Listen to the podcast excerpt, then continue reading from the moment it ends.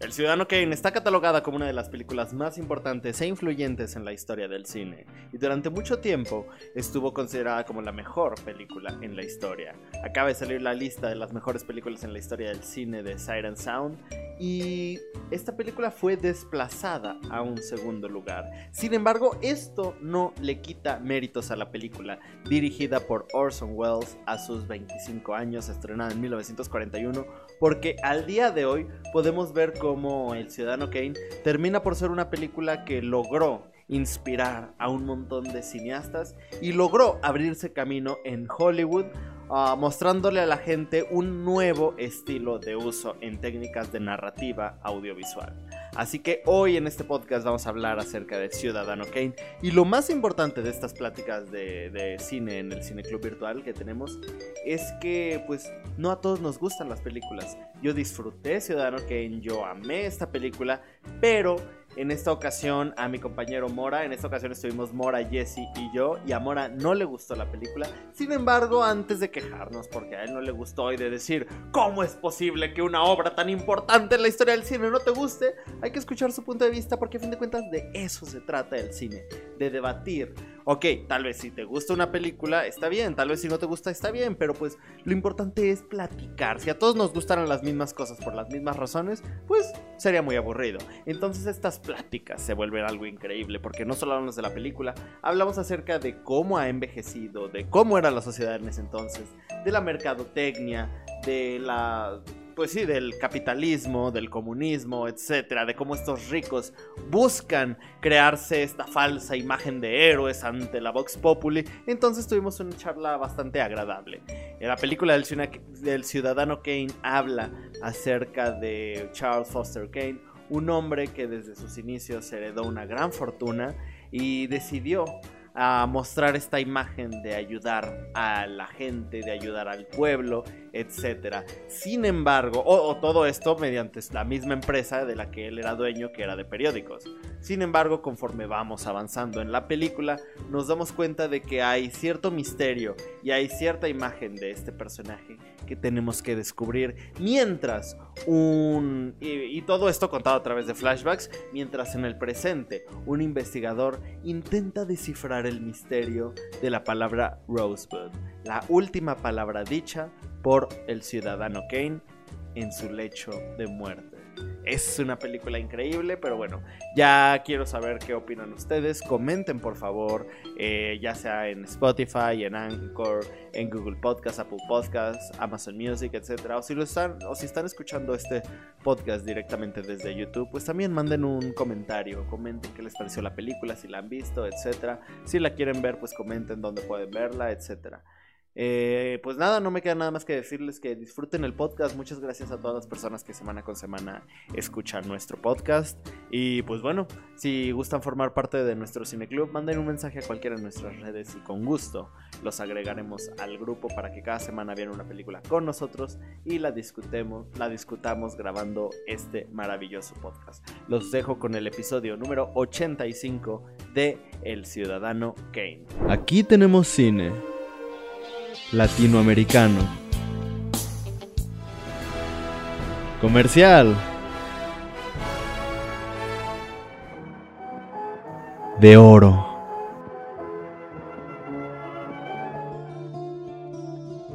De autor. Documental. De culto. Experimental.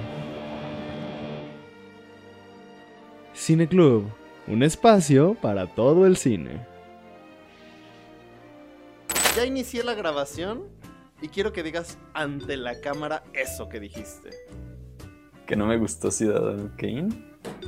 Cancelado en Twitter. ¿A alguien le gustó está a punto de cancelarte. ¿Por qué no te gustó, amigo? No sé, se me hizo muy, muy aburrida muy aburrida. Ok. Y el personaje es como... No sé, un personaje muy ajeno. No sé si alguna vez a alguien le interesó un personaje así, siendo que... De nuevo es como... Estamos hablando como... ¿te acuerdas cuando hablábamos de que las estrellas de antes, de las películas, antes eran señores de 30, 40 e incluso 50 años, los galanes? Ajá. Y ahora son de 19 a máximo 28 años. Ajá. 29. Sí. Creo que este- esta película es un poco con, e- tiene ese mismo rollo, ¿no? Que es como para señores más grandes. ¿Sabes cuántos años tenía Orson. Welles cuando actuó en esta película y la dirigió? ¿No? 25 años. Pero, ah, bueno, sí, pero ahí. Pero se ve de joven. O sea, es el de el, Ajá. Y con la mucho juventud. maquillaje. Pero no estoy diciendo que sea, de- que sea galán, sino que la película es, es dirigida. Ah, como para personas pues más. Más grandes. Sí, sí, sí. Pero aún así, loco, ¿no? Sí, a sus 25 años dirigir esta película, wow. Sí. Muy larga además, o sea, qué loco que le dieran... Sé que las películas en ese tiempo eran más largas, poco era tan común. Mm, pero bueno. Ok, antes. ah, pues voy a mencionar unos datos. Además de que tenía 25 años.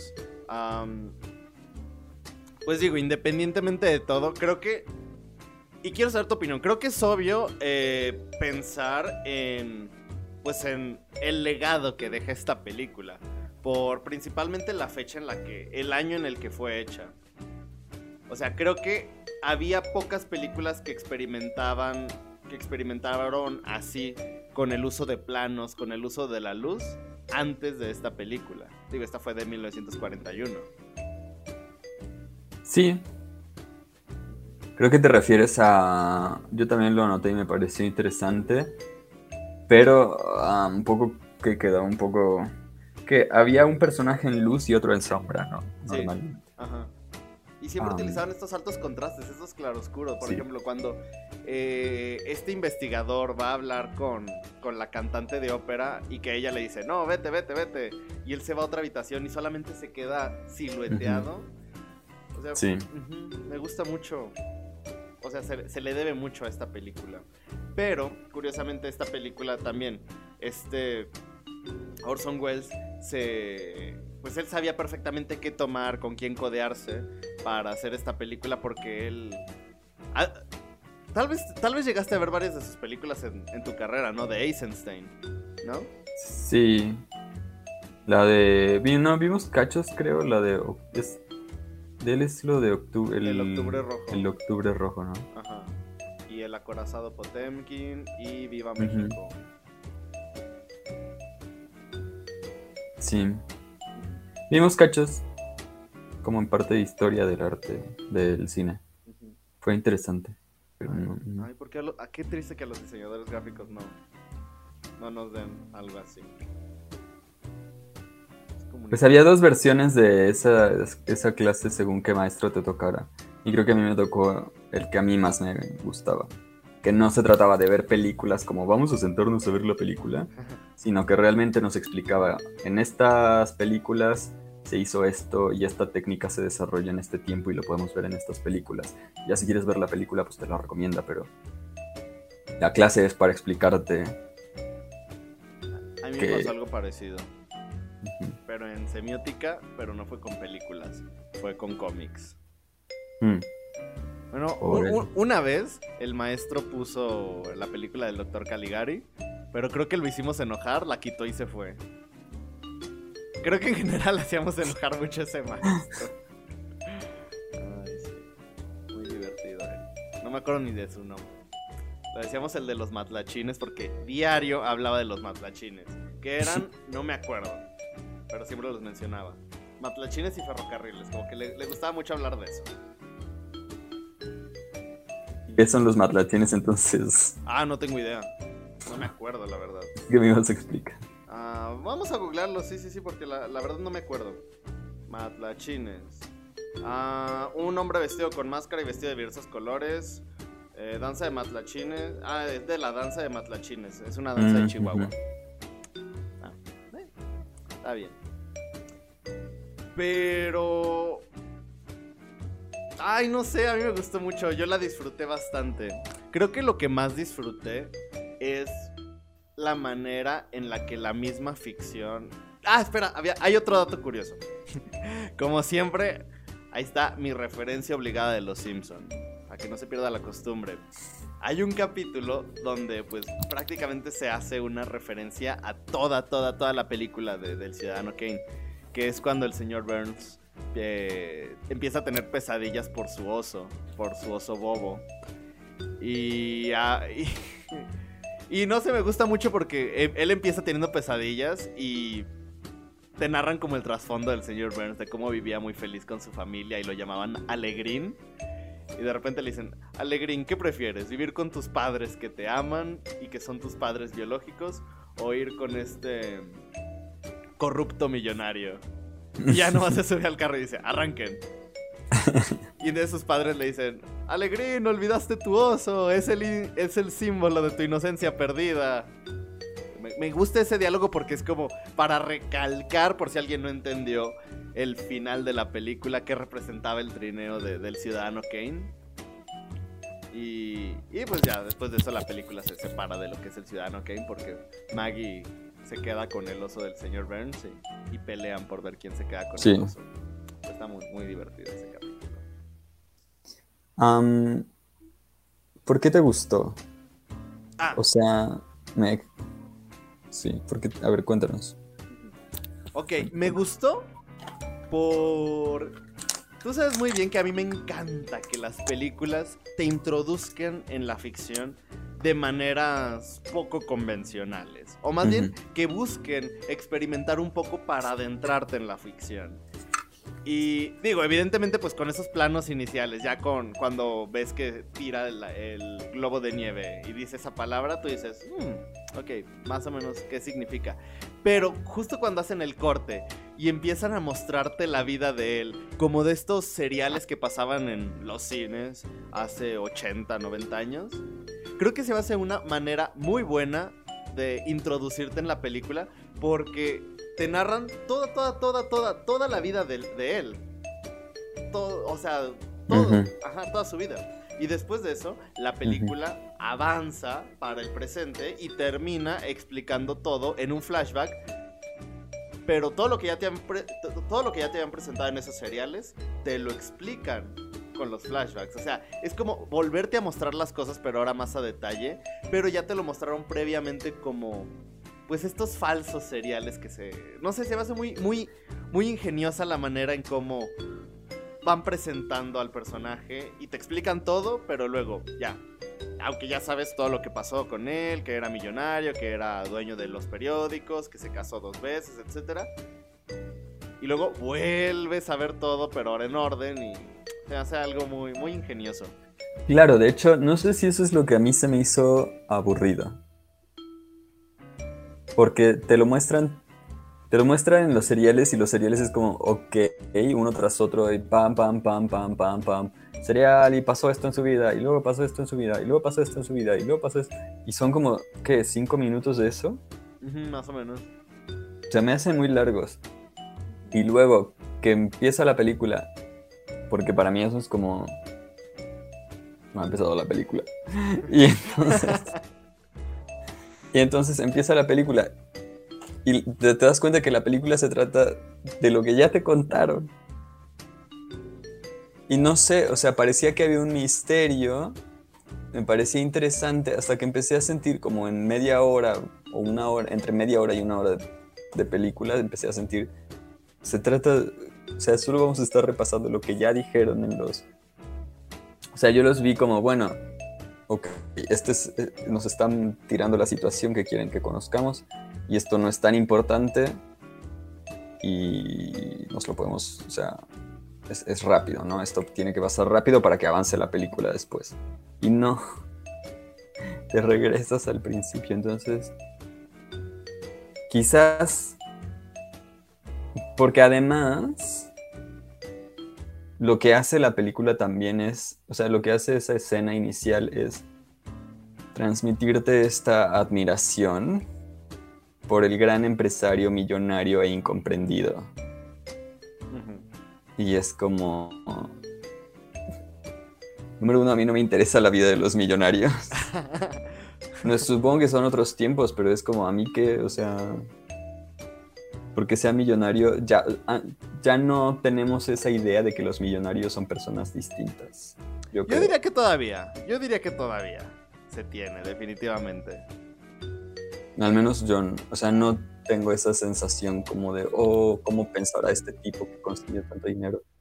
Ah, más bien es como, seguramente se ha vuelto un poco loco con tanto dinero. Pero... Elon Musk. Ve cómo las masas lo. Elon Musk no me interesa. No, no, no, pero ve cómo las masas lo. Ah, bueno, sí. Sí, sí, claro. Pero. O sea, esta admiración que además, pues tampoco me gusta, sino que me incomoda un poco. Y. Espera, espera, pausa, pausa, pausa. ¿Te das cuenta cómo nuestro cuadro es muy parecido? Sí. Tenemos la puerta aquí, algo aquí y este espacio negativo. Bueno, casi negativo conmigo. Sí. Qué grandes paralelismos en el cine.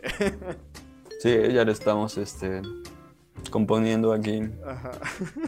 en el Cine Club. Bueno, ahora sí, continúa. Nada, o sea. Mmm,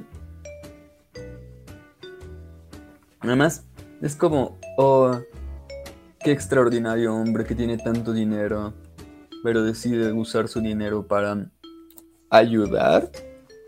Porque en realidad nunca ves cómo ayuda realmente a alguien, a la gente. O sea... Y claro, a lo mejor con los titulares te lo crees. Yo no. O sea, o sea, que me pongan, ay, el millonario filántropo y tal, es como, ya no creo en ese arquetipo. Nadie que sea millonario es filántropo. Porque para ser si hay alguien, tienes que quitarle un montón de gente. Si hay alguien. Keanu Reeves. No, Keanu Reeves no es filántropo. Pero tampoco lo presume. O sea, Keanu Reeves es introvertido. Bueno. Pero ayuda a la gente. Y vuela. Y ayuda a la gente. O sea, Keanu Reeves es buena persona, es buena gente, es tranquilo, es, general parece buena persona. Pero es introvertido. Sí, pero, o sea, no, o sea, pero esto del millonario héroe es, es, tiene, es, es antitético, o sea, mm, no puedes ser un héroe, o sea, para ser millonario tienes que haber acumulado de mucha gente, aprovechado el trabajo de mucha gente, o sea, no digo que no tengas que acumular en, pues es un poco así, es la vida, ¿no? Pero... Pero acumular para después decir que tú vas a salvar a todos es como egocéntrico. Eh, no sé. Sí, es muy contradictorio. Sí. O sea, yo te quito todo y luego te voy dando poquito y voy diciendo, oh, yo te estoy dando lo que necesitabas. Y yo, ah, gracias. Que claro, no es que uno, uno quite todo. No es que, digamos, que el ciudadano Kane le haya quitado el dinero a los, a los pobres. Ya seguramente lo tenían quitado, ¿no? Pero no es heroico porque no, hasta cierto punto no es suyo, o sea. De hecho, él no hizo su fortuna. Ahí lo dicen desde ahí. Él no hizo su fortuna, solo le está gastando y gastando y gastando. Entonces, no sé, es como... Mm. Entonces no te cayó bien. Charles Foster Kane. O sea, yo no entro, o sea, no, no me convence el argumento de la película, de que él es el héroe. O sea, al principio te lo plantean como es un héroe, ¿no? Que está por encima de los otros millonarios. Ajá. Porque, porque, pues él piensa en los demás. Él busca salirse de ese molde, de buscar solo dinero y eso, y él busca, pues, hacer algo por el pueblo y la gente. Ojo, no digo que no tengan que hacerlo, pero no es heroico. Ajá.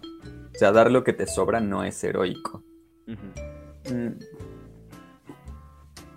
Y después como que procuran matizarlo, ¿no? Ajá. Como, ¿realmente ayudó a la gente? ¿Realmente la gente necesitaba lo que él hacía? ¿O solo era para alentar su ego, ¿no?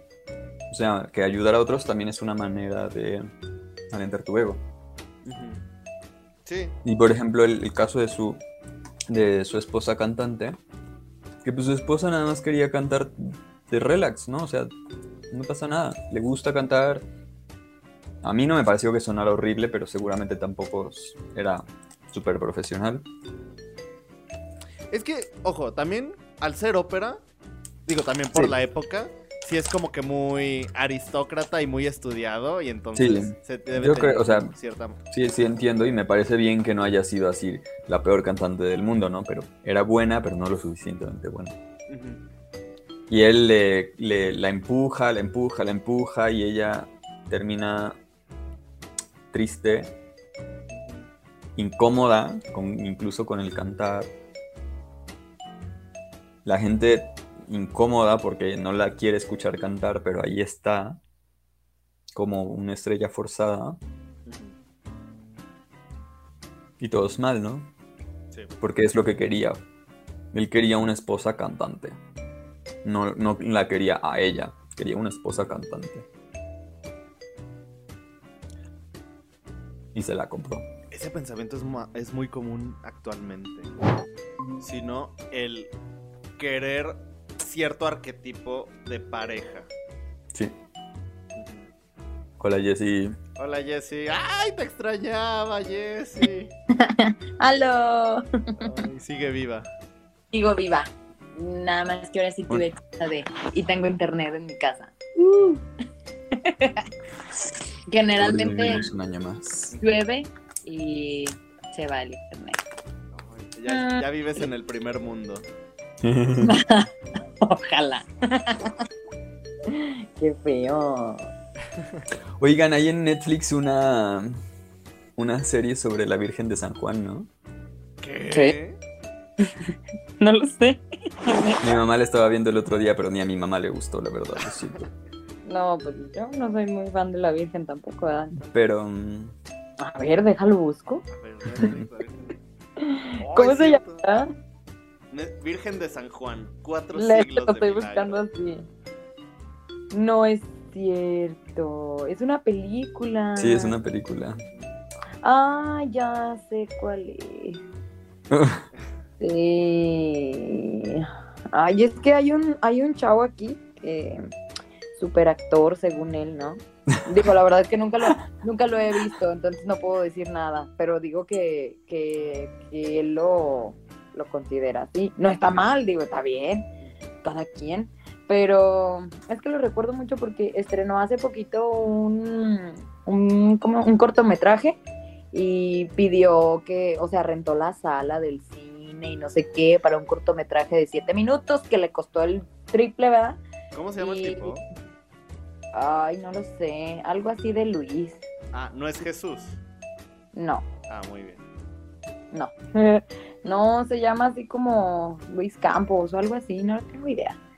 Pero, este, sí, rentó la sala para siete minutos y luego se puso, no sé, o sea, entiendo la parte que te pones exigente porque lo estás pagando, pero se puso exigente mal pedo, ¿sabes? O sea, de repente hubo un problema, se prendieron las luces de la sala, cosa que no tuvo nada que ver con nosotros y fue como de, si me lo pagas, por favor, ¿qué clase de servicio es este? Y que no sé qué. Nosotros como de, güey, no tuvimos la culpa de que esa madre así funcionara.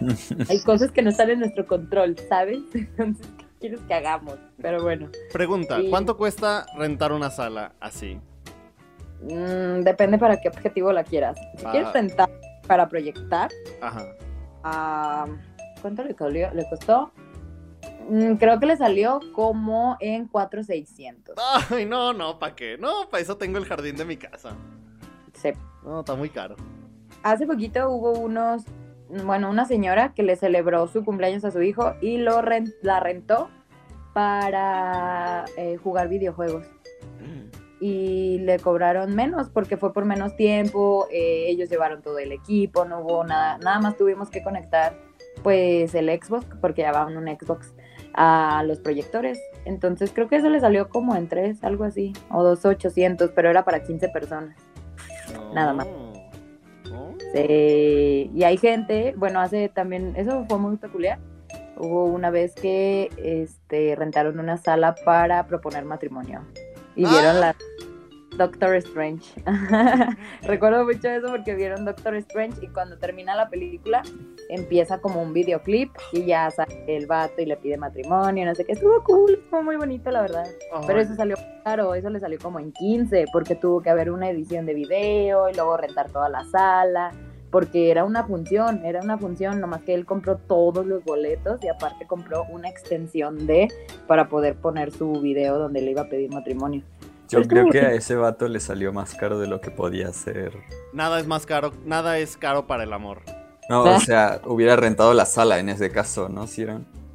No sé Sí, cuánto- pero si rentas la sala, necesita, o sea, es porque vas a ¿no? hacer algo. Ah. Y él quería la función, o sea, quería la película, quería que se proyectara. Es que quería que la chava no se diera cuenta, ¿sabes? Entonces él le dijo, ah, es que vamos a ir a ver la de Doctor Strange a tal hora y no sé qué. Entonces fueron a la película tal cual y ya al final fue el videoclip chiquito para proponerle matrimonio. Por eso le salió más caro, pero porque él quiso la función y Mm. aparte agregar el videoclip. Mm, Pero sí, dando tips del, del cómo funciona el cine. Sí, Ah, es que ahora estoy pensando cómo, cómo se hace. Ok, gra- gracias por los tips porque... Bien, ahora solo me falta conseguir novia para pedir matrimonio. Ya ven, gente, o sea, aquí en este podcast hasta te puedes casar en el cine. Quiero decir. Que también depende de cuál cine, porque Ah. el cine es pequeño, hay cines más grandes y más caros, obviamente. Entonces, el de aquí es económico. Entonces, sí, vayan a uno de cinco salas, son los más económicos. Vayan a San Juan a casarse. Bueno, a pedir matrimonio. también pueden casarse, dicen que la basílica está bonita. Pero son- serían otros 15 mil pesos seguramente. Sí, bueno, pero en cualquier otro lado. No sé cuánto valga la verdad, pero bueno. Eh, sí, bueno, no sabía, sí sabía que habían hecho esa película. Y ese chavo, el, el que rentó la sala para su cortometraje, sale en la película. Entonces, por eso me acordé nada más. Pero de ahí más es como que, ah, mira, sí hay una serie de la Virgen de San Juan. Ah, no, es una película. Es una Sí, película tiene drogas, dice aquí. Ay. Clasificación por edad. Wow. Ay, Ok, ya, Guau. ya- ya elegí la película de la siguiente semana. No, no, por favor, no lo Dirigida por Noé González. Ah, él es muy bueno. Él es muy bueno. Dirigida y es escrita por Noé González y Francisco Javier Pérez. No sé si alguno. Noé No. González es muy bueno. no conozco ninguno. No, yo tampoco. Pero... Tan y a la vez tan lejos. Mm. ¿Tú sí viste la película esta semana, Jessie? Ah, La acabo de terminar de ver, por eso me acabo de conectar. Sí, Ah, sí. oh. Es que no tuve chance, pero luego estaba mi sobrina. Ya ni porque fueron tres semanas. Uy, pues perdón. Al menos la vi y me di prisa para poder estar aquí, ¿sabes? sí. Ah, y, Pude no haberla visto y no entrar. Ah, y, y no te bañaste. Normalmente siempre llegas recién bañada. Sí, ya sé, pero es que no, ¿Cómo ya- sabes que no se bañó? Ajá. hace mucho frío. Ahora se baña uno un día y un día Sí, no. eso Ah, sí. sí, eso sí. No hace demasiado frío. Sí, ya me bañé anoche. Ya hoy Ah. no toco. Ah, ya te- toca mañana, toca el viernes. Pero sí, sí la, sí la vi ahora. La verdad es que al principio pensé que me iba a aburrir, pero no, está muy buena. O sea, antes empecé a ver todo y dije, ay, no, es que no les entiendo, hablan muy rápido. Y luego, ay, no, Y mucho flojera". tecnicismo, demasiado tecnicismo. Sí, entonces se me hizo muy tedioso al inicio, pero luego dije, oye, está bueno, es como un chismecito. ¿Qué le pasó a este compa? Yo también quiero saber qué significa esto. Entonces sí, la verdad sí, sí, me pareció, es curioso, hice un prejuicio muy feo, porque neta, cuando hacen toda esta intro, de, porque básicamente ya te contaron todo lo que pasó en el solo intro, Pero dije, no manches, o sea, qué hueva, o sea, neta van a hablar nada más de este vato. Pero ya luego decía, ok, sí, sigan hablando nomás de este vato, está bueno el chismecito. Mm. Y estuvo interesante, la verdad, estuvo muy interesante. Mm, No sé qué hayan dicho hasta ahorita porque entré casi 30 minutos después, entonces no tengo ni idea. No, este, en realidad estamos hablando de otras cosas antes. Ajá. Y hasta ahora solo hemos dicho que a él no le aburrió y a mí sí me aburrió. Ajá, a mí sí ¿Te me gustó. A mí Sí. también.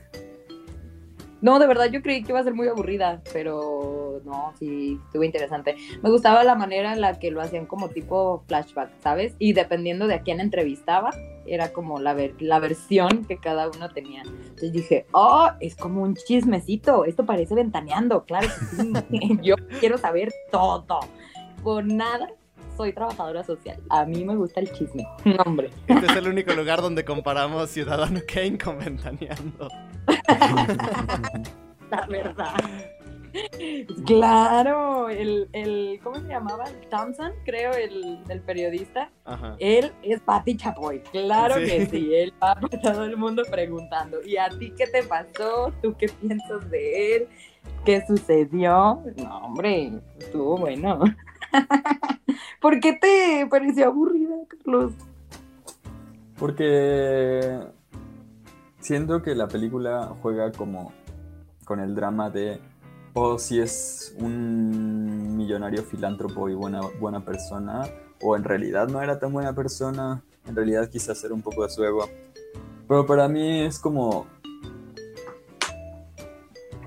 Es un millonario pseudo O sea, no puede ser millonario y ser héroe de la gente dándole teniendo un periódico nada más. No sé, O sea, pero eso que No, dices, a fin nunca de me pareció cuentas, heroico, nunca me pareció especial. a fin de cuentas así es. O sea, él solo buscaba alimentar Sí. su ego ayudando falsamente a las personas. O sea, ya en el momento en el que... O sea, creo que incluso nos quedamos en eso cuando llegó Jesse, cuando él tiene a su esposa y la empuja para que sea cantante, no es realmente o porque... O sea, no es realmente como por un acto, un acto de humano, sino porque él quiere code- él quiere absorber todo eso de ella para seguirse subiendo a su pedestal. Como sentir, ay, es que soy el esposo de tal cantante famosa o algo así. O Ujú. sí, era muy egocéntrico, la verdad. Mm, no lo sé, sí es cierto. Al inicio yo la verdad es que sí creí cuando todo el tema eh, de que se iba a quedar con el periódico y le decía que iba a perder mucho dinero y no sé qué, y él decía, no, es que yo voy a estar como en favor. Yo creí que a lo mejor para ese punto sí tenía esa visión de querer decir la verdad sobre toda la burocracia, sobre todo lo que pasaba y a lo mejor en algún momento se iba a corromper o algo así, lo pensé de esa manera, pero luego ya después, neta, a lo largo de la película dices, "Mm, sí, más bien no era porque quería decir la verdad sin censura, sino que más bien era para que si decía las cosas que nadie se animaba a decir, la gente lo iba a ver como que a él y lo iban a querer, porque lo que él quería era como que lo, admira, lo admirara, ser el centro como de atención, que lo voltearan a ver, que supieran que estaba ahí. Por eso él era como la página principal también en su, en su propio periódico, ¿no? Ahí mismo anunció cuando se iba a casar. O sea, como que de repente ya dices, ah, entonces este vato no era tanto como que quisiera ayudar. Yo la verdad sí creí que en ese momento se iba a ir por ese lado, pero ya después dije, no, pues ni de pedo, ¿no? O sea, Es que todo es- lo que pasó lo fue haciendo para que se volteara a ver a él tal cual. Mm. No, no es la misma cosa. ¿De qué? O sea, es, es el rollo de Batman, ¿no? Quiere, quiere ser Batman. Pero incluso si fuera Batman y arriesgara su vida salvando gente por las noches y tal y lo que quieras, muchas veces los autores de Batman reconocen que Batman es un psicópata. O sea, está completamente loco. No es este no es un héroe, sino que simplemente tiene mucho dinero y se divierte y se sube el siendo Batman porque porque es, le, divierte, ¿no? O sea, estar disparando, golpeando gente, andar en coche a toda velocidad y explotar cosas. Porque está medio loco también, o sea, y por eso también el Guasón es el personaje como que siempre es como la otra cara de la moneda. ¿no? Porque es completamente loco, pero él no tiene el estatus de Batman. Ujú. Y no- entonces, no. O sea, por eso digo que no, no, no, y creo, no sé si, o sea, lo dije antes, no puedes ser un héroe, héroe siendo millonario. O sea, no puedes conservar tu fortuna y ser millón y ser un ser un tipo de héroe. Mm. Porque al final de cuentas solo estás alimentando tus aventuras y tus fantasías, no estás realmente ayudando a la gente.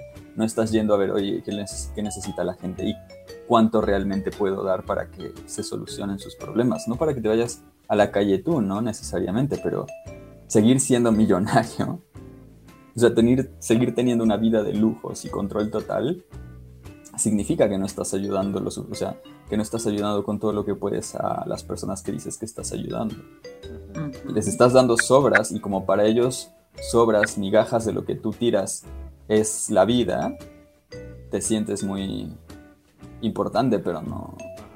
O sea- te vuelves un mesías para ellos y para ti mismo. Sí, pero es algo que, que no te cuesta nada Ajá. teniendo tanto dinero. Y yo lo estoy como relacionando ahorita, porque hoy sí es cierto, pero yo lo estoy relacionando ahorita como con un tema más actual, ¿no? La, la... Ay, es que me causa mucho conflicto las redes sociales en este sentido, ¿sabes? Porque es lo mismo tal vez en parte si lo ves de otra manera. Puede que no seas como millonario, ¿no? Pero a mí me causa mucho conflicto la gente que es como de, ay, yo doné tantas cosas, bla, bla, y toma fotos de la gente y luego lo, subí, lo sube y lo publica y ya toda la gente, ay, qué buena persona eres, o qué bueno que estás en estas asociaciones, o qué bueno que... Entonces, yo entiendo la parte, a lo mejor más bien cuando lo haces con un plan de difusión, de que digas, ah, miren, está esta organización, por si gustan participar, pero ya cuando lo haces de esta manera como de que, ay, no, miren lo que yo hice aquí, ay, miren lo que hice acá, o sea, como que tu, el problema de mi, mi problema que yo tengo con las redes sociales es eso, que yo siento que sirven más como para alimentar el ego, de que en general la gente lo utiliza para como publicar todo, ¿sabes? Yo en general publico memes nada más o cosas que me gustan, las comparto o así, pero hay gente que lo utiliza para, para todo, para toda esta parte, ¿no? De que, ay, no, por ejemplo, este, el otro día vi una, de hecho es un chavo de ahí de Aguascalientes, no voy a decir su nombre, porque aparte no lo conozco, no sé por qué lo tengo Y agregado. porque aparte quizás ahí trabaja Jubis. Y porque Tal vez. quizá, quizá soy yo. No, si fueras tú ya te lo hubiera dicho. Ah, Valoro tu honestidad. Publicó algo así como de, no, me encontré a esta persona que tenía frío en la calle y pues es como de estas personas que nosotros les tendemos a decir como los borrachitos o los loquitos y no sé qué, y lo vi con frío, entonces regresé a mi casa y le puse una chamarra y que no sé qué, o sea, yo entiendo la parte de que a lo mejor si te hubiera nacido dársela lo hubieras dado, pero no tenías la necesidad como de publicarlo en redes sociales, ¿sabes? O sea, si te nace a ti hacerlo y te sientes bien con ello, creo que exponerlo de esa manera al mundo, pues es como un poco egocéntrico de tu parte, porque lo estás haciendo para que la gente vea que estás haciendo una buena acción, no tanto porque tú quieres hacer esa buena acción, ¿sabes? Entonces siento que también en parte es relacionado a cómo está en esta película de que el vato lo hacía porque se ve bien y la gente va a decir, ay, sí, qué buena persona, pero no tanto porque fuera tan buena persona, ¿sabes? Además, es, es curioso cuando te imaginas que la persona para publi- hacer esas publicaciones tuvo que decirle al señor como, ay señor, póngase para la foto, sonría, ponga buena cara. Sí, qué incomodidad también. Yo me imagino al señor así como, ay, hijo de tu perro. O sea, para que me des una chamarra usada, me vas a... ¿Qué tal, ¿Qué tal si nomás era un vato que, pues, no sé, se le pasaron las copas y dijo, pues ya aquí mero me voy a mimir o no sé, no, no- no tengo ni idea, o sea, nomás, qué pedo. Uno nunca sabe, se encuentra cosas muy raras en Aguascalientes, sobre todo en temporada de feria. La neta. He estado en esa situación. No lo dudo. ¿Te han dado chamarras? Sí, nos han dado dinero. Dinero sí. ¡Ay! ¿Te Una vez- cuando- Una vez estábamos en la prepa y fuimos a Plaza Universidad. Ah, creo que era.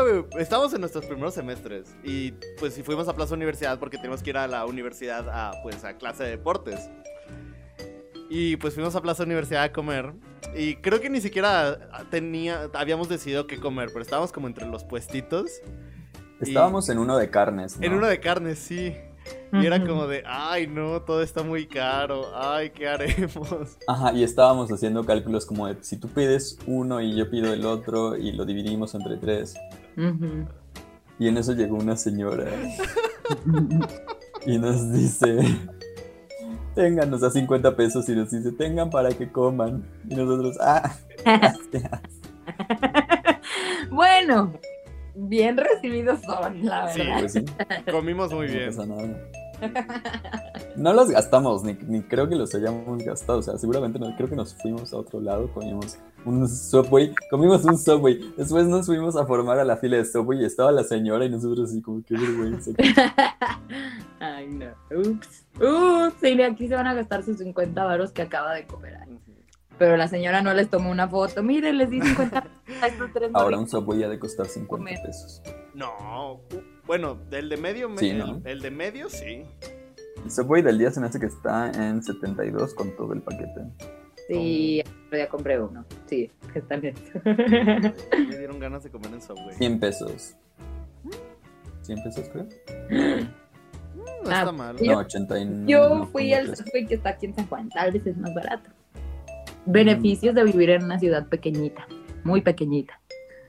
No, pero el Subway cuesta lo mismo en todos lados, en teoría. No, sí cambia, sí cambia. ¿Ah, sí? Sí, es como, es como la coca. Aquí en Aguascalientes ya está en 18,50. Pero cuando fui a Morelia, una coca de 600, o sea, mientras en Aguascalientes costaba 17, en Morelia costaba 15. No, acabo de encontrar uno que dice por 35 pesos. No, pero 35 ¿qué? pesos mexicanos. Sí. Pero tal vez por 35 más, ¿no? Porque creo que el Subway vale como 40 y por 35 pesos más te dan tu galletita y el refresco. O las papas y el refresco. Ah, sí, sí, sí, el paquete no es ese. Ajá. Ah, no, sin, sin galletas y sin refresco. Así, solo el Subway. Ah, yo siempre como el Subway y aparte me compro tres galletas. También buena. Sí, Yo no sé cómo las hacen, pero qué delicia. ahí ya se me antojó ir a Subway. A mí también. Chance, mañana voy por uno. Por dos. Depende de cuál sea el del día. Eh, ¿Será igual en todos lados? ¿Mm? ¿Ciudadano Kane habría comido un Subway del día? Sí. Mm, Feo. Mm, mm. ¿No? ¿Por... ¿Sí? Mm, mm, mm. O sea, si, si va con alguien que le tome una foto y lo publiquen en el periódico y digan, ah, miren, el ciudadano Kane baja a, a- se da un baño de pueblo y come Subway. Momentos que lo mantienen humilde. Momentos que lo mantienen humilde. Exacto. Ah, e- ese tren me está encantando. A mí también, está cagado. Está muy divertido. No, yo creo que no lo hubiera hecho a menos que hubiera periodistas cerca o hubiera dicho a su mismo equipo de periodistas, no, oye, voy a ir a tal lado para que vayas, para que me tomes una foto ahí y tengan la mesa, güey.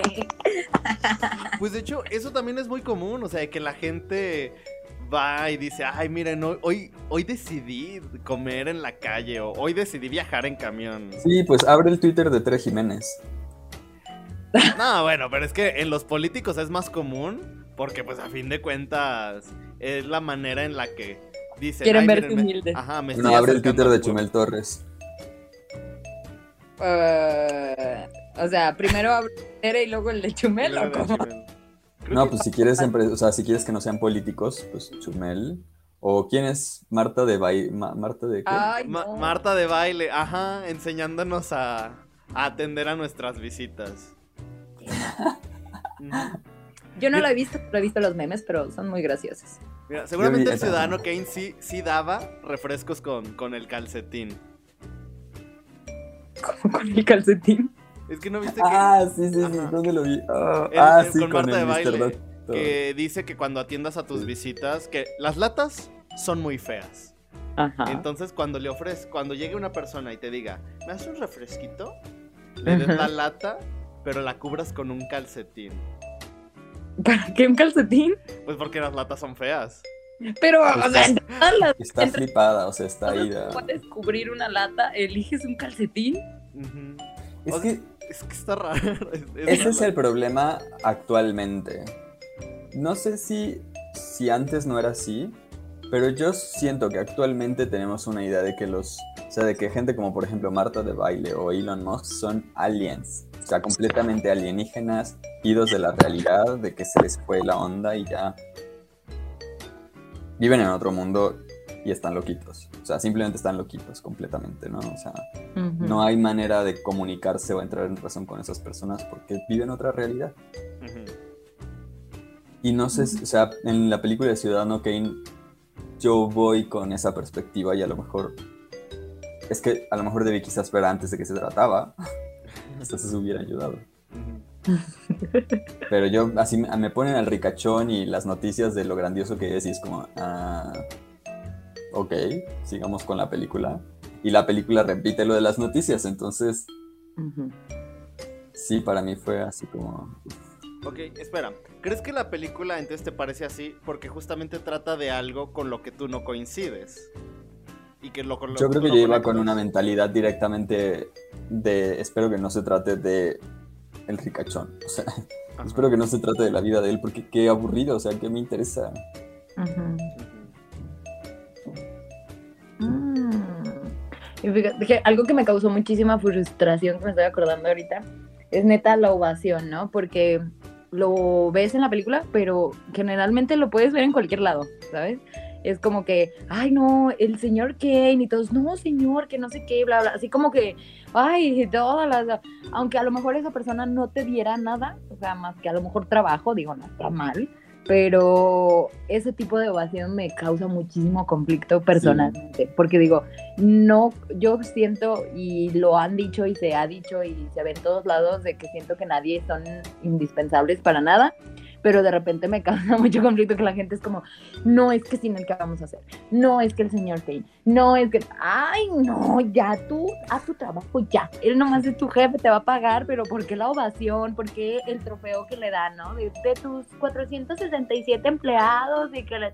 Ay, no, ya, déjenme en paz. Chica, qué, qué desesperación me dio.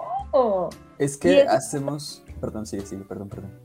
No, nomás iba a decir, eso, eso pasa en cualquier lado, ¿sabes? O sea, por ejemplo, eso pasa mucho también en la política. Es como que, ay, vino el presidente, o van a los restaurantes, vino tal persona que no sé qué. Ay, no, pues sí, es otra persona, ¿y qué? ¿Qué tiene que ver? Espera, ¿tú estás en contra entonces de esos restaurantes con las paredes, con las fotos de todos los que fueron ahí? Mm, pues no estoy en contra, pero siento que no iría a un restaurante así. O sea, Ay, a mí me gusta. O por lo menos no irías a un restaurante por esa razón. Ah, ok. Mm. Hay gente que sí iría, pero también es diferente, por- o sea, es diferente si va, eh, no sé, Quentin Tarantino a que si va AMLO. Ajá. Porque, por ejemplo, en, AMLO es en el, mejor. res- en el restaurante de...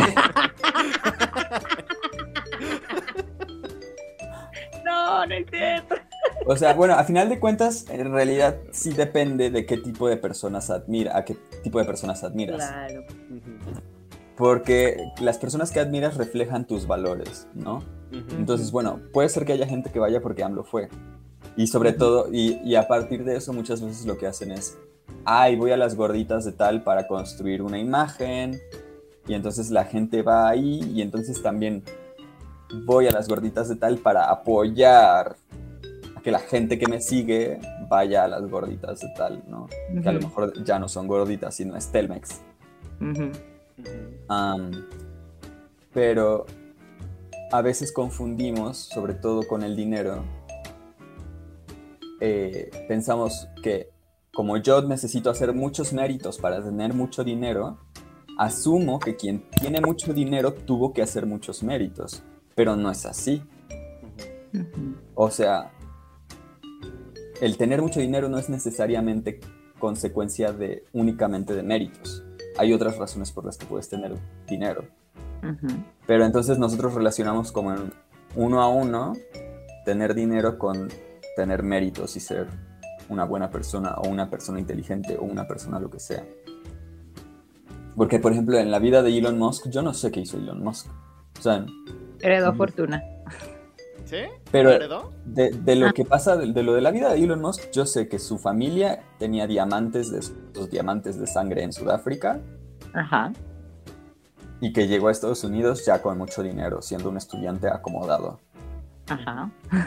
y que compró, ¿Qué compró? Eh, Una como Amazon, Mm, eBay. Creo que sí. Sí, porque no, Amazon es de este otro vato, el Es Jeff, de- creo. Ajá. Jeff Bezos. Ajá. Compró eBay y le cambió, o sea, era una empresa que no se llamaba eBay y le cambió el nombre a eBay y entonces la gente piensa que él inventó eBay, pero no, tampoco. Tampoco diseñó los coches, ni es ingeniero aero, o sea, no sé si es ingeniero aeroespacial, pero no diseña nada, ni programó Twitter, ni nada. Entonces es como, Yo, ahí yo creo que el único mérito que se le puede sacar, digo, tampoco no está mal que a lo mejor tuviste la oportunidad de, porque básicamente él tuvo la oportunidad, fue ese privilegio que tuvo desde siempre, pues, porque nunca batalló en esas cuestiones. A lo mejor el único mérito que yo le veo es que ha sido muy inteligente para hacer negocios, ¿sabes? Supo dónde meterse, supo dónde no meterse, supo qué comprar, supo qué no comprar, supo dónde invertir y que no implicara que fuera su esfuerzo, ¿sabes? Por ejemplo, eso de que es ingeniero, sí, pero él no diseña nada y de todas maneras sigue ganando un buen de varo. Él no diseña nada de los coches, pero sigue siendo el dueño de toda la empresa. O sea, no implicó tanto de su esfuerzo, solamente tomó como decisiones inteligentes, digamos, pero también porque desde su privilegio él ya sabía o ya tenía la experiencia previa de saber dónde y dónde no, ¿sabes? O sea, a lo mejor si lo quieres comparar con, no sé, alguien que tiene una pequeña empresa, ¿no?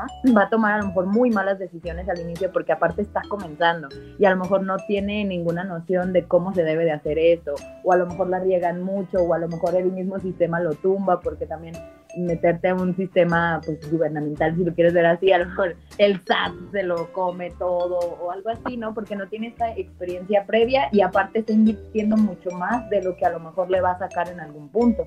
Entonces, yo siento que también no, no es un, el único mérito que yo le podría dar así en ese sentido a él, es esta parte de que tomó decisiones inteligentes, pero igual, este, no, o sea, no se desvalora, creo que más bien la parte de que él ya hubiera tenido la oportunidad no está mal, lo supo aprovechar. Lo malo sería que solamente se hubiera colgado como de esa parte que tuvo de privilegio y que fuera diferente. No sé cómo explicarlo, que fuera como mala. Bueno, es que sabes qué, ya me acordé de lo que pasó con Twitter. Es que, es que ¿sabes qué pasa? Olvídalo. Es que no- lo que pasa es que no juegan el juego de la inversión ni nada. Ellos no O se sea, arriesgan. tienen tanto, di- tienen tanto dinero que hagan lo que hagan. O sea, no importa lo que hagan. O sea, Tesla no es el mejor eh, productor de coches eléctricos. De ¿No? hecho, no sé si, o sea, hasta hace algunos años yo veía noticias de que no hacía ganancias, no tenía ganancias, solo le invertían más y más y más, Ajá. pero no generaba dinero. ¿no? Y no es el mejor productor de coches eléctricos, tampoco. Sus- o sea, no sé si has visto sus ideas de hacer autopistas Sí, subterráneas, Subterránea, sí. sí. loops. Sí, o sea, y de verdad, tal, verdad. y es como... Y luego resulta que son fraudes. O sea, que él hace, mete esas ideas y como tiene mucho dinero, las vende mucho. O sea, no las vende, sino que te las, te las retaca y contrata gente para que digan que son muy buena idea y en las noticias para que digan que son... O sea, paga, para, paga, paga, paga, paga por buena publicidad. Ajá. La gente dice, oh, es que Elon Musk es muy listo y deberíamos hacer esto. Y luego resulta, salió una noticia de que lo hizo nada más para que no se hicieran transportes público, transporte público en, en California. En Twitter también ha puesto tweets de, eh, de voy a comprar no sé qué tanto, voy a comprar un montón de acciones de esto y eso sube el precio de sus acciones. Es como lo que Y hizo eso con. es fraude. Es como lo que hizo con la Bitcoin, ¿no? Que él que era algo así. empezó a generar como su propia criptomoneda. Ah, sí. Mm, entonces, Bueno. el, lo- el, digamos, lo que él hace es tener tanto dinero que paga para que se haga lo que quiere, o sea, para que claro. se diga en la tele, para que se diga en internet, para que se diga lo que él quiere. Y eso, o sea, el único mérito de eso es tener el dinero para decir, ¿qué hace falta para que yo tenga más dinero? Díganme. Háganlo, no me importa si es ilegal, no me importa si... No tengo que, no tiene ni que saber lo que se está haciendo. Y muchas veces no lo hace. Lo de Twitter terminó él diciendo, es que no quiero comprar Twitter, era broma. Y le dijeron, pues ya, ya dijiste, ya firmaste y ya si no lo compras te podemos demandar. Y lo tuvo que comprar. Sí. Y Bueno, creo que sabes que el Elon Musk fue el peor es un mal ejemplo. ejemplo. Ajá. Pero sí hay otros que son un gran ejemplo para lo que trataba de decir. Pero la neta ya me acordé de todas las mamadas de ese vato y dije, ay, no, sí es cierto, no. No, claro, claro que hay riquezas hechas con méritos. Sí, sí. pero no es una relación Como- necesaria, o sea, no, no es... como por ejemplo Huevo San Juan. Ajá. Eh, Le echaron muchos. le echa- Pensé que No, me hombre, estabas... no, sí, Sí, o- sí, sí. Sí, sí, ya sé Lo que yo es. les he platicado sobre eso, o sea, la neta es que ahí también el señor fue muy inteligente, supo qué hacer y fue a base de sus propios méritos. Ahí sí, de verdad, o sea, lo que yo sé de la historia, digo, a lo mejor lo que uno sabe y lo que otros saben y así, pues es muy diferente. Pero ahí sí veo como que el esfuerzo y se ve que le dedicó tiempo, esfuerzo y sudor y de todo y sobre todo se lo traspasó también a sus hijos porque sus hijos hicieron lo mismo y la verdad es que yo los veo, o sea, cuando los puedes llegar a ver, este, no se ven como malas personas, ¿sabes? Yo siento porque, bueno, este, a lo que mi mamá me ha dicho, este, ya no salen como que tanto a la calle y eso, porque todo el mundo sabía dónde vivía el señor y todo esto, hasta que lo secuestraron, ¿no? Entonces, a partir de ese punto ya dicen, Nel, ¿no? O sea, ¿qué necesidad él tiene de andarse arriesgando? ¿no? Entonces, ya es muy raro que lo vean y en general que se encuentren a cualquiera de sus hijos y eso, pero por esa cuestión. O sea, ya también él dice como que no, pues está muy cabrón. Pero sabemos que sigue viviendo por aquí. por aquí anda de repente. Los de la huerta creo que sí se fueron a Estados Unidos. ¿Sí? Algo, creo. Que sí. ¿No se la acuerda de dónde son? De Aguascalientes. ¿La ¿Neta? huerta es de Aguascalientes? Sí. Pues que no te han llevado, que no. Sí, yo creo que en el, bueno, no sé si a ti también, pero en la escuela a mí me llevaron a la huerta porque es de Aguascalientes. No, pues si te llevaron a ti, me llevaron a mí. No hubo muchos años en los que no- en la primaria no estábamos juntos. Sí, Todo un el tiempo. Y luego nos separamos. Pero Ay, el destino nos unió otra vez. Y aquí están. Yo los veo muy juntitos. Mira, a mí como me aparece en la pantalla. Estamos más lejos eh, de lo que tú estás de Judis. Sí, creo que estoy más cerca de ti. De hecho, que tú de estás en medio, tú estás en medio de ¿Estamos nosotros. más lejos? Ajá. Sí, yo estoy en México. ¡Oh! Estás en México, Mora. Ah, pero parece la misma pared, ¿verdad? Ah, sí, sí. Sí. es que se ve- Mora. Ay, ojalá lo pudiera. Hola. Pa- así, para abajo, para abajo. Es que yo estoy abajo. Ah, es- ¿Tú dónde nos ves? yo Sí, yo sí. estoy aquí abajo. Yo los veo a los dos arriba, o sea, los dos están haciendo lo mismo para Yo el también los mismo- veo. Ok, O sea, tiene que ser así, ¿no? Ajá. Pero yo, yo, yo ahorita estoy Para. Jesse, para Jesse tú tienes que ponerlo del lado, al, No, hacia el de hecho lado. al revés. Deberías de hacerlo tú hacia el... Ajá. Y de... ¿Así? voy a tratar de tomar una foto. Pon la manita, tu mano izquierda, Alan. Ajá. Ah, Pero así como, como si tocaras la mano. No, para el otro lado. Para el Ah, otro lado. así. Así, así. Espera. aguanta, es que la- no, no tengo imaginación espacial. En la cámara, Besito, a ver la pantalla. A ver, esperen. Así. Listo. Qué hermoso, qué bonito. Ay, no tengo imaginación espacial, perdón. Ahora se los voy a enviar, esperen, de una vez, para que se vean como yo los veo. A ver, foto. Porque yo, yo, yo los estoy viendo arriba de mí. Casi le atinan a sus manitas. Lo pueden ver ahora. ¡Ah! ¡Ay! Best of sí parece el mismo. forever. Parece de hecho que, el, mi, La parece cara que de mi armario se abre en tu cámara. Eh, Ajá. Oye, sí. Wow. Definitivamente sí parece que estamos en la misma casa. Igualito. Yo los veo muy juntitos. Ah, Eh, no, pero no, no es la misma casa porque tengo cactus y saguaros en la pared. Así que Ah, no, tú, tú no vives con nosotros, no eres roomie. No, no somos roomies. Oh, oh, yo soy la roomie que sí pintó su cuarto. Ah, eh. Ajá. No todos pintan el cuarto. Y que ni siquiera tiene puerta, que tiene de esas líneas que cuelgan. Ah, lucecitas mejor. Ajá. Ay, de- sí, luces de neón en el cuarto. Ay, yo quiero eso. Ah, yo sí sería ese tipo de roomie. Gastando luz a lo pendejo, ¿cómo no? De hecho, qué, qué curioso que digas eso de gastando luz, porque eso tiene que ver con la película de la próxima semana. Oh my god, ¿cuál es? Tiene un nombre bien raro. Mm, Tiene un nombre bien raro y bien, y bien largo. Relacionado con la luz. Es, está relacionado con la luz. ¿Por qué?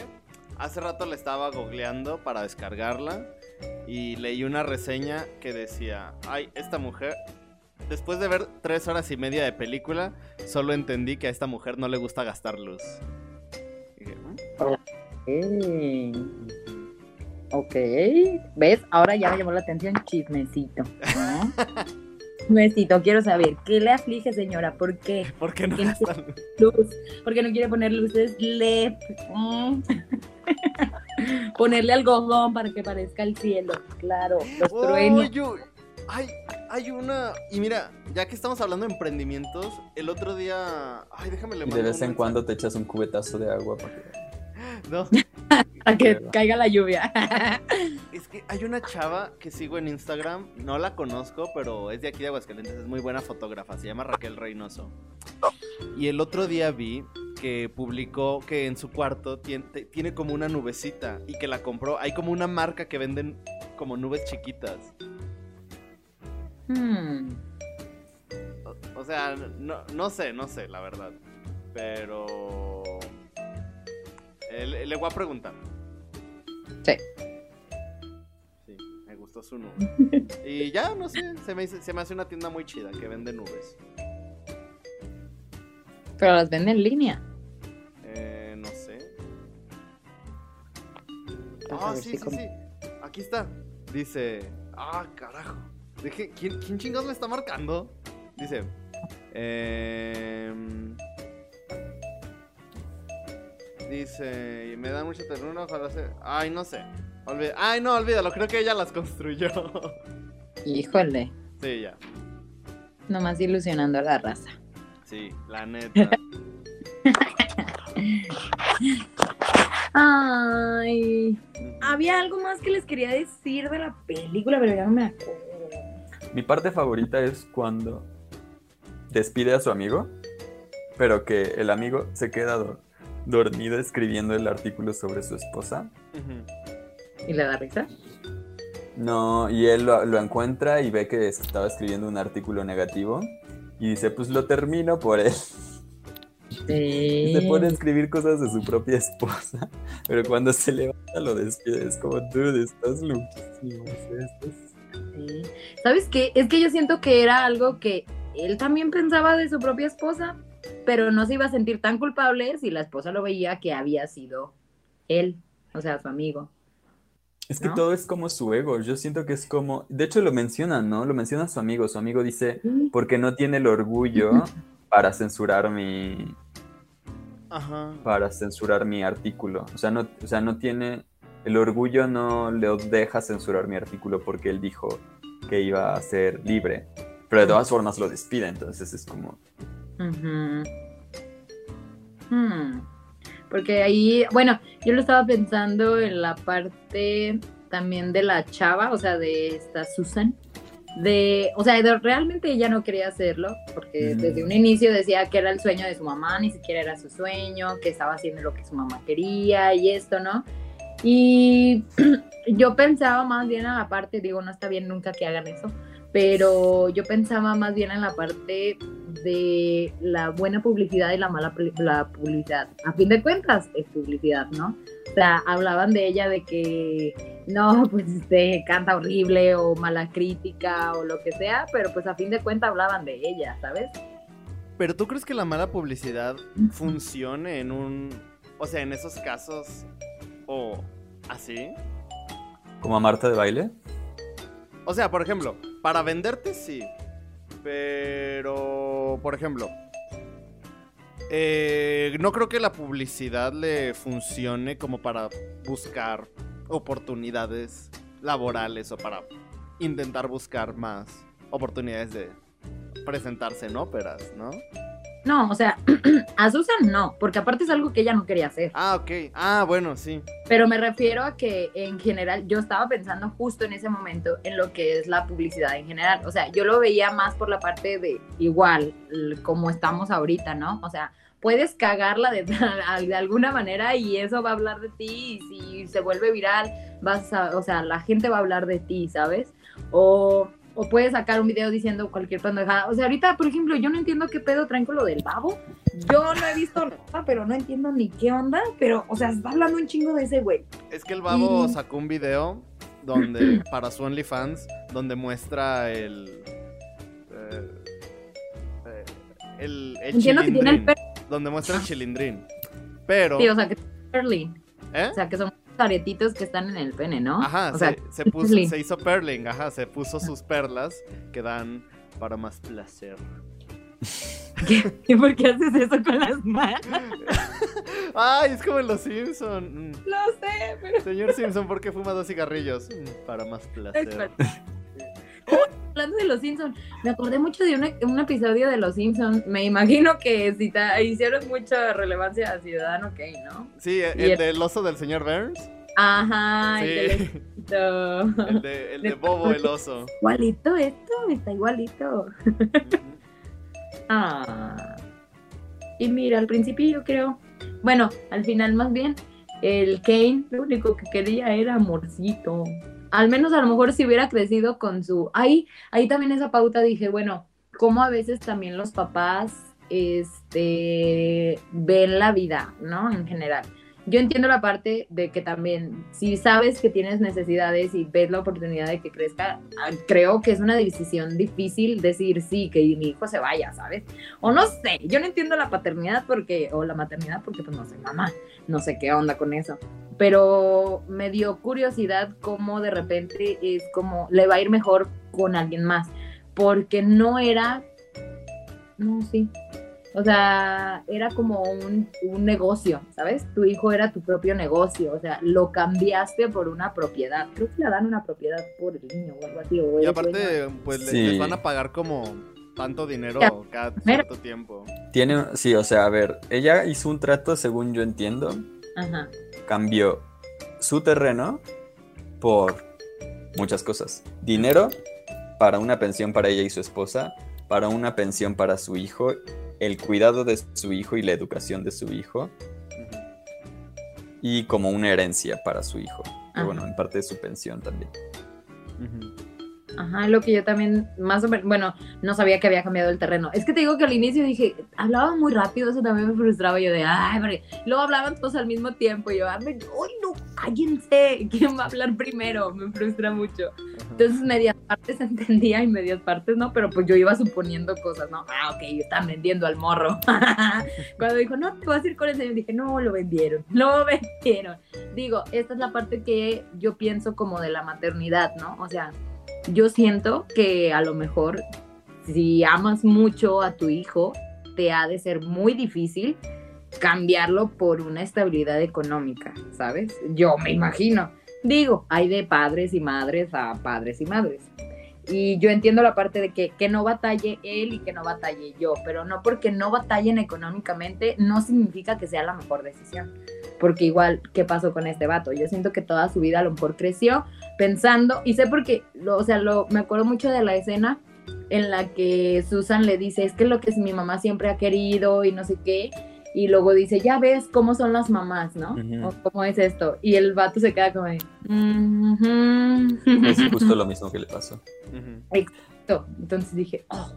Pero es que creo que es, o sea, no es que ella se quiera, o ella que, que no pueda con el niño y quiera como deslindarse, sino que su intención es darle una mejor vida al niño. Entonces, para ella, la mejor posibilidad de que ella, él tenga la mejor vida es que se vaya y tenga la educación de un banquero. Sí. Es lo que, es lo, es, es, eso sí lo entiendo, o sea, eh, pero...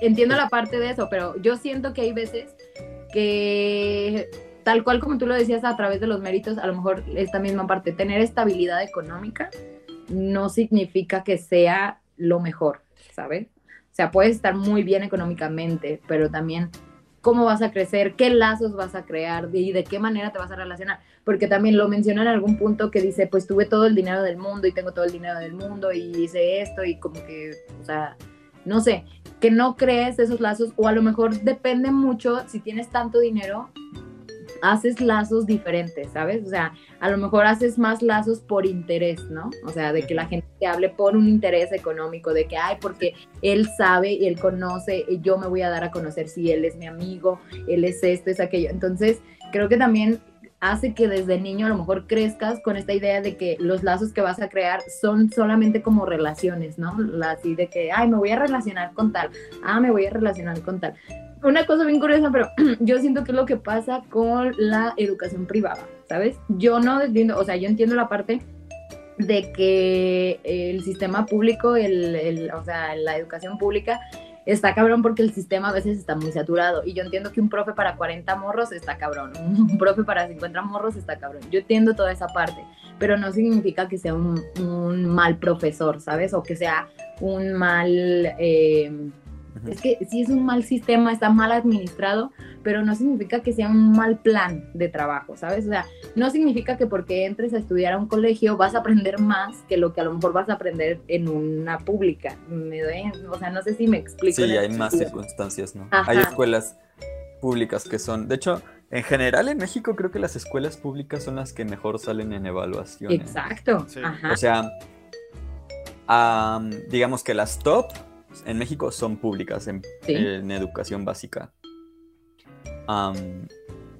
y ya después quizás la mayoría de las públicas están debajo de la mayoría de las privadas. Eso quién sabe, también puede ser que no sea.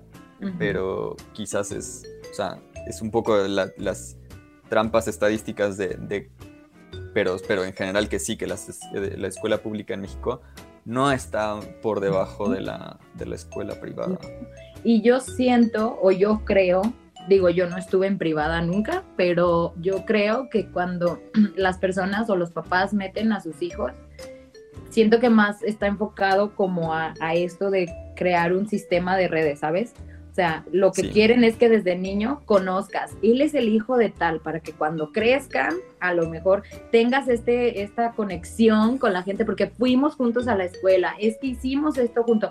Yo veo la educación privada como eso, como un sistema como de socialización, como de reyes, de, conexiones, pues de que te van a servir para la adultez, que no está mal, pero también es como, eh, ¿cómo decirlo? siento que hay veces que los morros que están en estas escuelas son como muy despectivos, porque es, ay, yo soy hijo de... Me pasó. Se me olvida el wifi. No, iba a decir que me pasó con cierta personita que conozco, que pues me presume mucho, que es, ¿cómo decirlo? Que es amiga de lo... Ay, amigue, para no revelar su sexo, su género. Ya lo sabemos. bueno, que, que presume mucho ser amiga de uno de los hijos del ex gobernador de aquí de Aguascalientes. Pero lo único que dice es, ay, tal persona es hijo del ex gobernador. pero no dice nada más, solo es eso. Y no sé, siento que a veces eso opaca todo. qué triste. Porque aparte yo siento que también creces, o sea, como hijo del, eh, del ex gobernador, ¿no? Yo siento que también en parte, no siento que todos, o sea, yo siento que hay morros que sí les vale, o sea, como de, sí, yo soy el hijo del ex gobernador y me vale, ¿no? Pero yo siento que hay veces que a lo mejor algunos crecen con cierta presión, tal vez no con los gobernadores o los políticos, pero a lo mejor con un doctor, ¿no? Este es hijo del mejor doctor de Aguascalientes, es el mejor, el hijo del mejor eh, doctor de tal hospital o algo así, ¿no? Es otras profesiones. Entonces a lo mejor crecen con esa presión de decir, soy el hijo de tal y tengo que a lo mejor llegar a estar a su nivel o algo así. No digo que pasen todos los casos, la verdad es que le he conocido raza que son hijos de no sé quién, o sea, muy importantillo y es como que, ah, Simón es mi papá, pero como muy, bien, Simón, me vale. Entonces hay como dos caras ahí. También yo siento que es parte de la crianza porque de los que yo conozco que es así como que, ah, me vale es porque, o sea, mi papá es mi papá y yo soy yo, ¿sabes? Y lo que yo haga será bajo mis propios, en este caso, méritos y no los méritos de mis papás, ¿no? O mis papás son tales, pero pues ellos, y yo soy otra persona y yo estoy haciendo otras cosas y yo soy diferente a ellos. Entonces, eh, no sé, siento que también influye mucho esto de las de las crianzas, de los dineros, de cómo te, te, quieres ver o cómo quieres que te vean los demás o que te vean como el hijo de no sé quién. Y, todo siento que es como muy para aparentar, la verdad. Amigos, no les quiero dar el cortón, pero nos quedan cinco minutos. Ay, no, ya vi. Sí. Ajá. Espera, solo quería decir una cosa. ¿Tú crees que eso que mencionaste acerca de que los padres buscan esa vida, o sea, creo que también se aplica mucho actualmente cuando tus padres y digo, no, no, no es que me esté proyectando, que sí. Cuando te dicen que no te dejan estudiar una carrera artística, porque no te va a dejar o porque no es muy seguro obtener dinero y te piden que estudies otra cosa. Mm, yo creo que sí va enfocado a lo mismo, o sea, pero es que yo siento que su visión es lo, o sea, lo que yo siento que al final los papás quieren es siempre que te vaya bien, ¿sabes? Es muy raro, hay muy malo. Yo creo que lo que ellos bajo su propia visión piensan que es lo mejor, a lo mejor dicen, sí, estudia algo que mejor te guste, ¿no? O estudia, o sea, yo lo digo por ahí yo me estoy proyectando, a mí sí mi mamá me dio la oportunidad de, tú lo que a ti te guste lo vas a hacer. Y no importa si ganas mucho ganas poco, porque vas a hacer a fin de cuentas lo que a ti te gusta. Entonces, mientras sabes lo que a ti te gusta, nunca va a ser trabajo. Entonces, esa fue para mí mi crianza. Yo sé que a lo mejor muchos papás sí es como, no mames, que vas a estudiar esto. O sea, pendejada. Porque sí hay, o sea, yo tengo amigos que me dijeron, no, güey, yo no entré a esto porque mi papá no me dejó, o porque mi papá no me. O sea, yo entiendo esa parte, pero no lo, lo entiendo pero no me puedo visualizar en ello porque yo no, no crecí bajo esa crianza, ¿sabes? O sea, a mí sí me dieron como toda esta libertad de que tú verás, tú sabrás, es tu vida, a fin de cuentas la única persona que va a decidir siempre pues eres tú, ¿no? Y ya mientras hagas lo que a ti te gusta, pues todo chido. Entonces, sí, creo que depende mucho de los estilos de crianza también, de cada, de los papás. Y bueno, ya, ya para concluir, antes de que Google Meet nos, nos dé el cortón, Ajá. Tengo que ir por mi mandado. Ah, me aburrió. Te aburrió. Pero la vi completa. y se agradece porque a veces luego no las ves completas. O no las, o ni las ves. Ajá. Y nomás entro a decir, no me gustó. Estaba preocupado el día de la primera semana que la pusiste porque pensé que no iba a llegar a verla. Pero no, no tuvimos nada. Pero bueno, ya, ya esto no se va a cortar. Ok. Bueno, a mí sí me gustó, que conste. Me pareció muy aburrida al principio porque me frustraba mucho cómo era la interacción entre los actores y los personajes y todo esto, pero me gustó. Me pareció muy divertida, me gustó el final sobre todo. Nadie supo qué chingados era. Y quemaron su trinito así, lo quemaron a la chica. No, todos pendejos, pero bueno, sí me gustó. Rosebound. ¿Cuántos Jesse Points le das? Híjole, es que sí está medio aburrido al inicio. ¿El 1 al 10? sí, la verdad. ¿Del 1 al 10? 7. Eh, ¿Cuántos morapuntos le das? 5. está bien hecha, está bien hecha. Sí, eso, no puedo decir que. Simplemente el argumento me hizo así como. Y es válido, y es válido. Para eso es esto. Para discutir y para decirle a Mora, no Mora, tú estás equivocado. Estás mal. Eres chiquito y yo soy grande. Estás mal y yo estoy bien. yo soy listo, tú tonta. Y nada lo va a cambiar. Entonces, ¿cuántos les vas a dar tú? Yo le doy nueve, nueve, jubipuntos. Ay. Me gustó, me gustó. Muy bien. Y pues ya, veremos la película la próxima semana, que no recuerdo el nombre porque tiene un nombre bien largo, pero Mauri, la, Mauri la resumió como la película de una mujer francesa que hace cosas. Ah, iba a buscarla, pero me di cuenta que no tiene sentido. Ajá. la verdad. Ahorita les mando el póster y el link. Ok. Hoy un gusto hablar contigo, Mora. Ya te extrañaba. Ah. Y a ti también, Jessie. Te, estabas ah. muy desaparecida. Te extrañamos mucho. Pero ya pude estar. Qué emoción. Esperamos verte en persona en la feria de este año. Sí, probablemente. probablemente si vaya. Ay, todavía le falta como cuatro meses. Faltan tres, faltan tres. No importa, pero probablemente vaya de viernes para sábado, porque es el único día que tengo chance. Está perfecto. okay. Con eso está perfecto. Pues nos vemos amigos, los quiero mucho. Muchas gracias.